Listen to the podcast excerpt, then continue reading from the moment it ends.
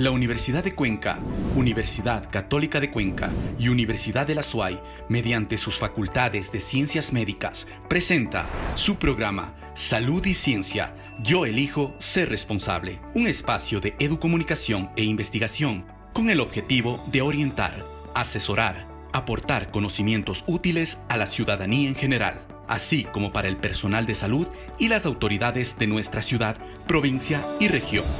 Empezamos. Aunque los efectos de la COVID-19 a largo plazo aún se desconocen, los pacientes que superaron la enfermedad y quieren retomar su vida normal les está costando más de lo que podemos imaginar. Quienes estuvieron por varios días en una unidad de cuidados intensivos y dejaron el respirador han tenido que ser remitidos a diversas especialidades para poder volver a la normalidad. Y la recuperación después de la COVID-19 es el tema que trataremos el día de hoy en esta nueva edición de Salud y Ciencia. Recuerda que este es un esfuerzo educomunicacional de las tres universidades, Universidad de Cuenca, Universidad de la SUAY y Universidad Católica de Cuenca. Puedes seguirnos a través de todas nuestras plataformas digitales, también a través de Academia TV y de la señal abierta de Radio Ondas Cañaris. ¿Sabías que... Los pacientes recuperados de la COVID-19 son aptos para la vacunación contra esta enfermedad según la Organización Panamericana de la Salud, esta puede realizarse independientemente de los antecedentes de infección sintomática o asintomática SARS-CoV-2.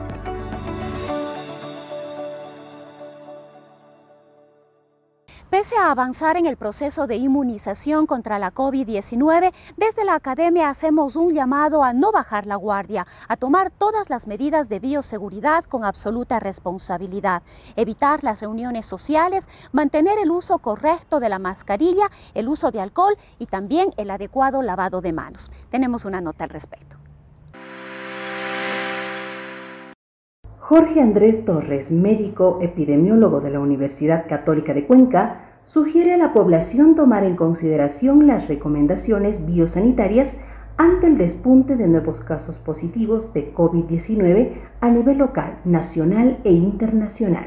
Es muy importante que no bajemos los brazos, que seamos conscientes que la pandemia no ha terminado todavía, que más bien está volviendo y con mucha más fuerza y es por eso que es fundamental el trabajo desde la academia y también desde el punto de vista profesional con la comunidad, con, las, con todos los colectivos para poder salir adelante de esta situación. Es vital el uso de la mascarilla de forma adecuada y continua para evitar el contagio del coronavirus, más aún cuando no se puede eludir el distanciamiento. Muy importante el uso de la mascarilla, sí, sobre todo, como lo hemos venido recalcando siempre, y como ya poco a poco le hemos vuelto una práctica diaria. De la misma manera, el lavado adecuado de manos, el uso de alcohol antiséptico y sobre todo evitar los sitios de conglomeración o de donde estamos con muchas personas y que nosotros mismos nos exponemos o exponemos a nuestros familiares a un posible contagio. La Universidad Católica de Cuenca, junto con las universidades fraternas de la SUAY y de Cuenca, llevan adelante diversas campañas educomunicacionales dirigidas a la población que son una gran oportunidad para aumentar la concienciación y los conocimientos sobre los problemas de salud que acarrea la COVID-19. Apoyando sí, a nuestras entidades de salud pública en todos los procesos de vacunación que sean necesarios, cuentan con nuestro apoyo y es fundamental que nuestra, nuestros estudiantes, nuestra población universitaria está involucrado directamente en este servicio social. La comunidad universitaria conciencia a la población sobre la seguridad para contrarrestar la pandemia. Además, como respuesta oportuna a la vinculación con la sociedad, el Alma Mater facilita sus instalaciones al Ministerio de Salud Pública para la vacunación a los adultos mayores que son inmunizados contra la COVID-19. Y para conocer más detalles de los procesos de recuperación después de haber enfrentado COVID-19, nos vamos con nuestra compañera Jessica Buccelli. Ella está ya con el médico internista doctor Paul Martínez. Bienvenidos. Muy buenos días, Rosana y amigos televidentes y radioescuchas. Así es, esta mañana nos encontramos con el doctor Paul Martínez. Él es médico especialista en medicina interna, máster en VIH y docente de la Facultad de Medicina de la Universidad de la SUAY. Estimado doctor, bienvenido a Salud y Ciencia. Buenos días, muchas gracias por la invitación. Esta mañana, doctor, queremos tratar el tema sobre la rehabilitación respiratoria en pacientes que han padecido COVID-19. Cuéntenos cuáles son las secuelas que pueden quedar en un paciente que ha padecido la enfermedad. Eh, bueno, eh, obviamente el COVID tiene una amplia gama de presentación, desde una enfermedad sintomática hasta una enfermedad crítica, ¿no? Entonces, obviamente los pacientes que son, que tienen un, un COVID moderado, un COVID severo, un COVID grave, son aquellos que pueden presentar secuelas, secuelas a nivel pulmonar, pueden presentar fibrosis pulmonar, disminución de su capacidad para hacer el ejercicio, pueden ser dependientes del oxígeno, y bueno, y un sinnúmero más de complicaciones que con los meses y, días van apareciendo, ¿no? Porque es una infección relativamente nueva.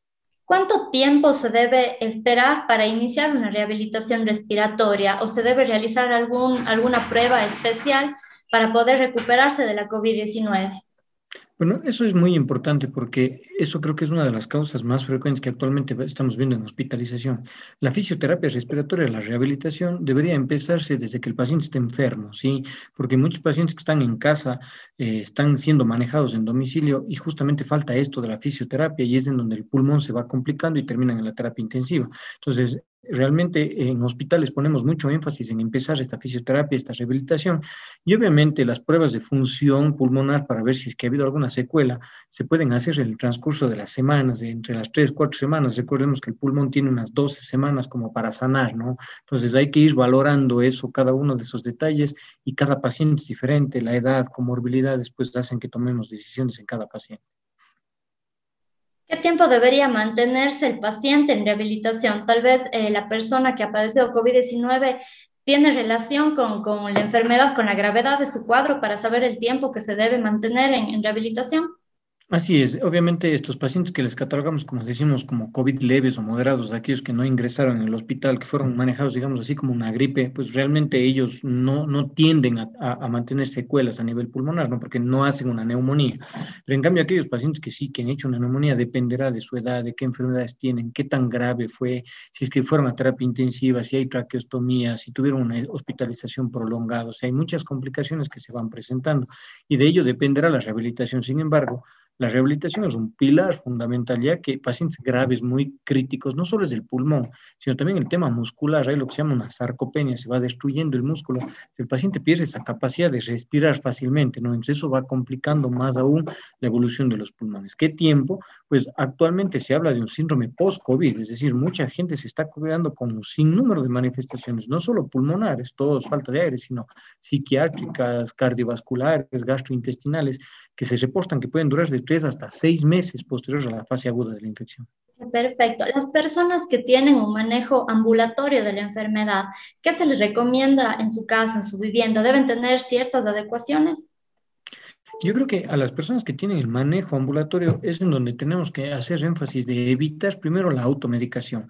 Eh, caemos o hemos caído en, en, lo que yo suelo llamar como una, una paranoia colectiva en el cual nosotros prácticamente vamos viendo muchos pacientes que empiezan a tomarse todo lo que todo el mundo les indica, ¿no? Que se toman corticoides, anticoagulantes, antibióticos y empiezan a una desesperación y a tomarse todo realmente eso no ayuda. Estar en casa, hidratarse, síntomas para, para digamos, medicamentos para los síntomas, es, es, suficiente aquellos pacientes que deben ser manejados en casa. Pero aquí hay que tener cuidado que aquellos pacientes que necesitan ya oxígeno ya no deben ser manejados en casa, deben ser derivados a ser manejados en un hospital, porque estos son los pacientes que se complican y llegan grave y pueden fallecer. Y en cuanto a la rehabilitación respiratoria, ¿qué nos aconseja poder eh, realizar en casa? Bueno, realmente nosotros existen un sinnúmero de ejercicios que incluso actualmente en las redes sociales, ¿no? En YouTube y en ese tipo de redes, nosotros podemos identificar qué tipo de ejercicios respiratorios se pueden hacer.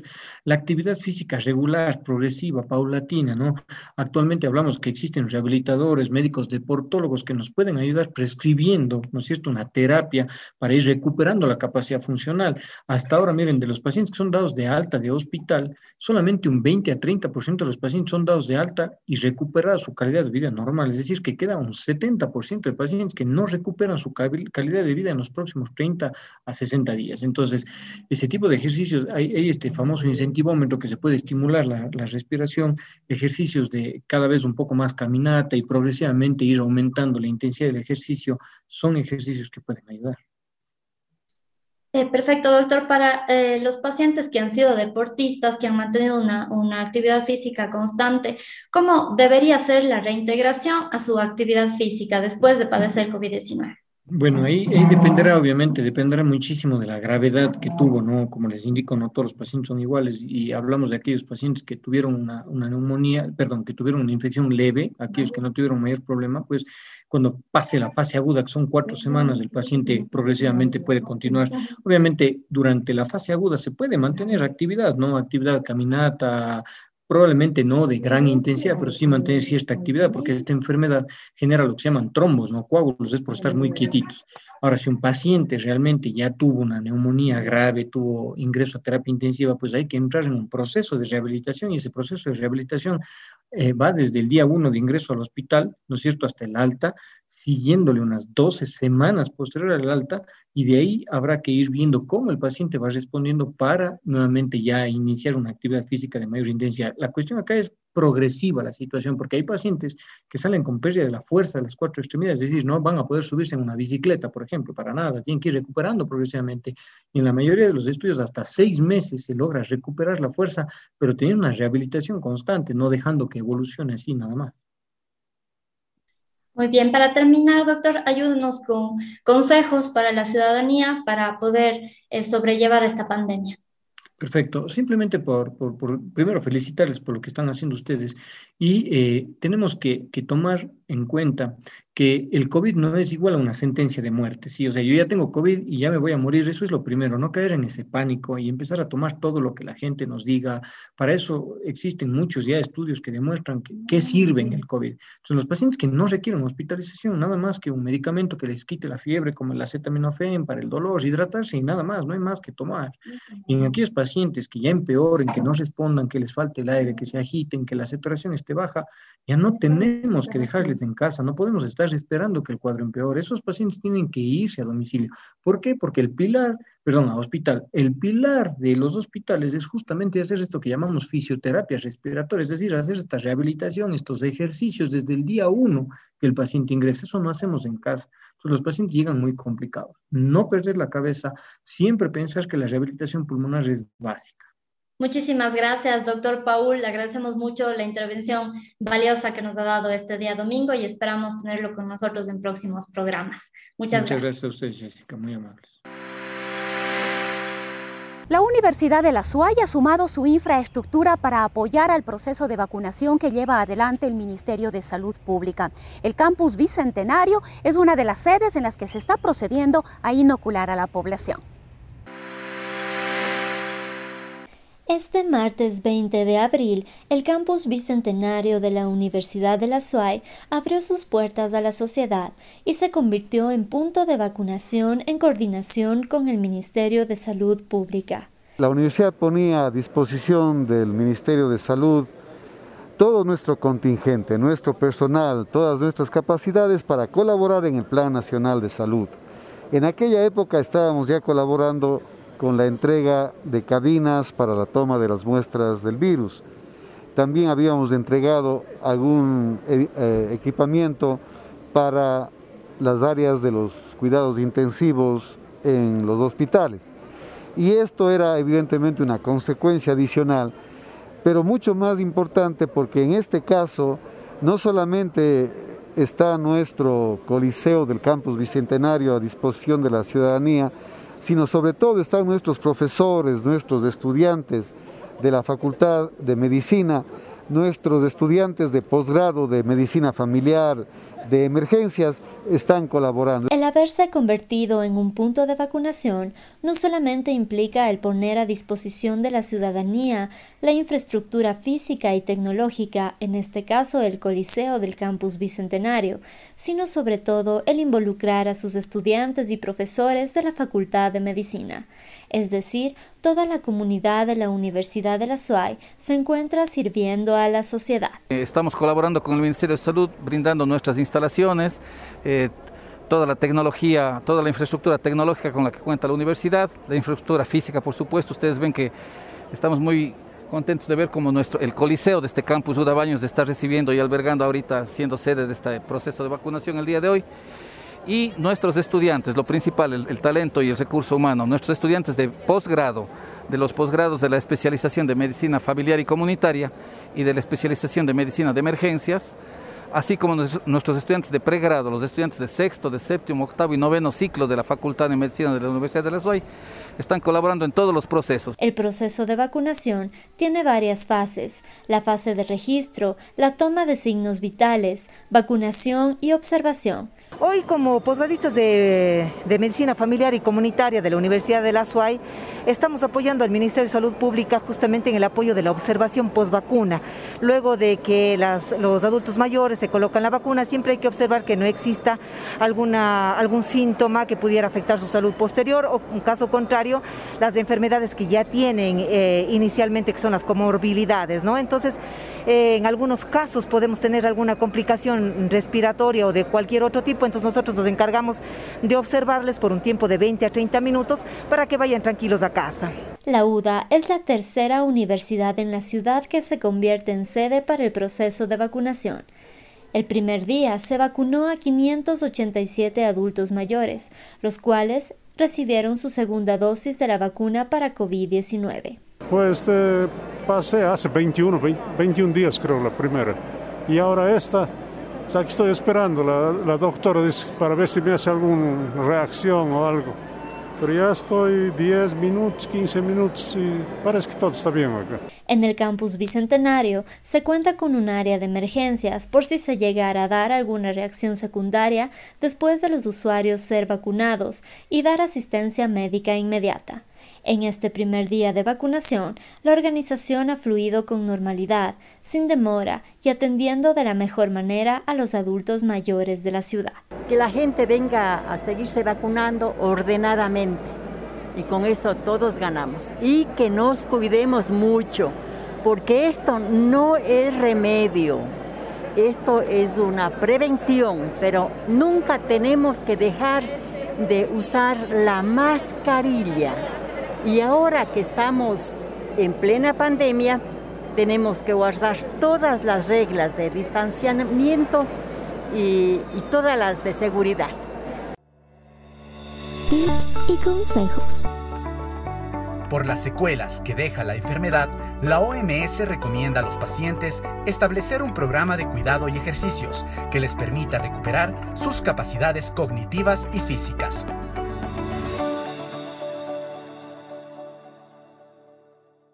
La situación de la pandemia se ha agravado en todo el territorio nacional. La situación es crítica. Tenemos listas de espera para acceder a una unidad de cuidados intensivos. Enseguida, como cada semana, vamos a analizar las cifras de la pandemia a nivel local, nacional e internacional. Nos vamos con Jessica Buccelli. Ella está ya con el doctor Fray Martínez.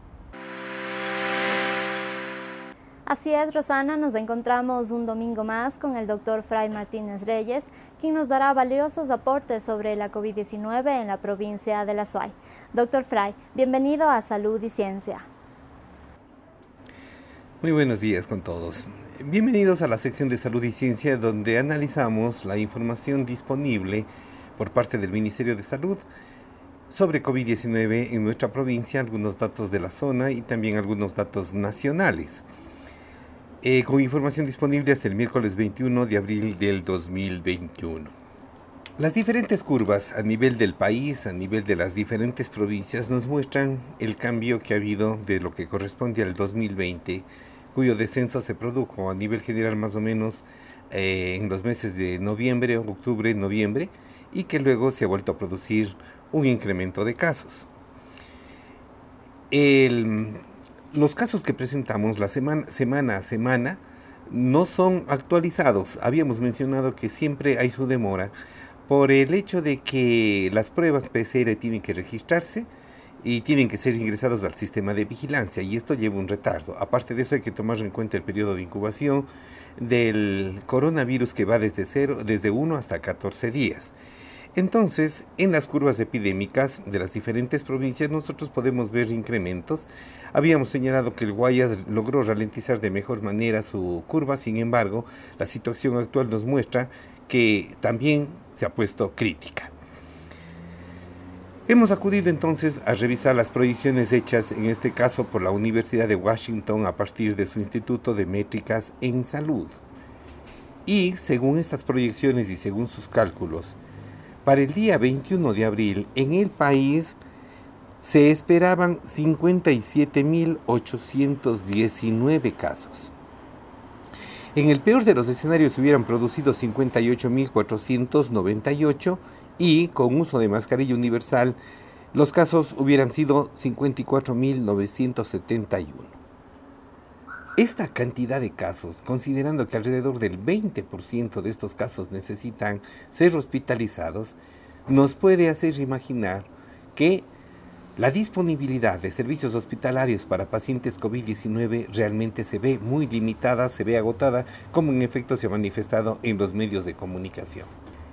En la semana del 5 de abril, en el Ecuador hubieron 2.850 fallecimientos. En el Azuay, en esa misma semana, la del 5 de abril, los fallecimientos fueron 119. En la provincia del Cañar fueron 29 los fallecimientos, 11 fueron en la provincia de Morona, Santiago. Con una carga como la que habíamos eh, señalado, con la que hace la proyección de la Universidad de Washington referente al país, nosotros pensamos que el número de fallecimientos también va a ser muy alto. Entonces, resulta que nosotros tendríamos a nivel del país 273 camas para cuidados intensivos y lo que se necesitaría es 1.154 camas para poder abastecer la demanda que se presenta. De allí que nosotros escuchemos que buena cantidad de pacientes se encuentran en espera. Necesitamos 3.479 ventiladores ¿ya? y un total de camas de 9.623 a nivel nacional. Esta situación tiene que hacernos reflexionar. La mayor cantidad de casos se concentran entre los 20 y los 60 años de edad. Las nuevas cepas afectan más a población más jóvenes, más joven, con cuadros que se consideran más severos y con una transmisibilidad mayor. Todos debemos acatar de manera disciplinada las medidas trazadas por el COE nacional y cumplir con la parte que nos corresponde. Respetar los toques de queda desde las 20 horas hasta las 5 de la mañana y aparte de eso, el uso de la mascarilla, el lavado de manos y el distanciamiento social. En este aspecto cabe enfatizar, el distanciamiento social es fundamental, como lo hemos mencionado en programas anteriores, para evitar contagios, la multiplicación de casos.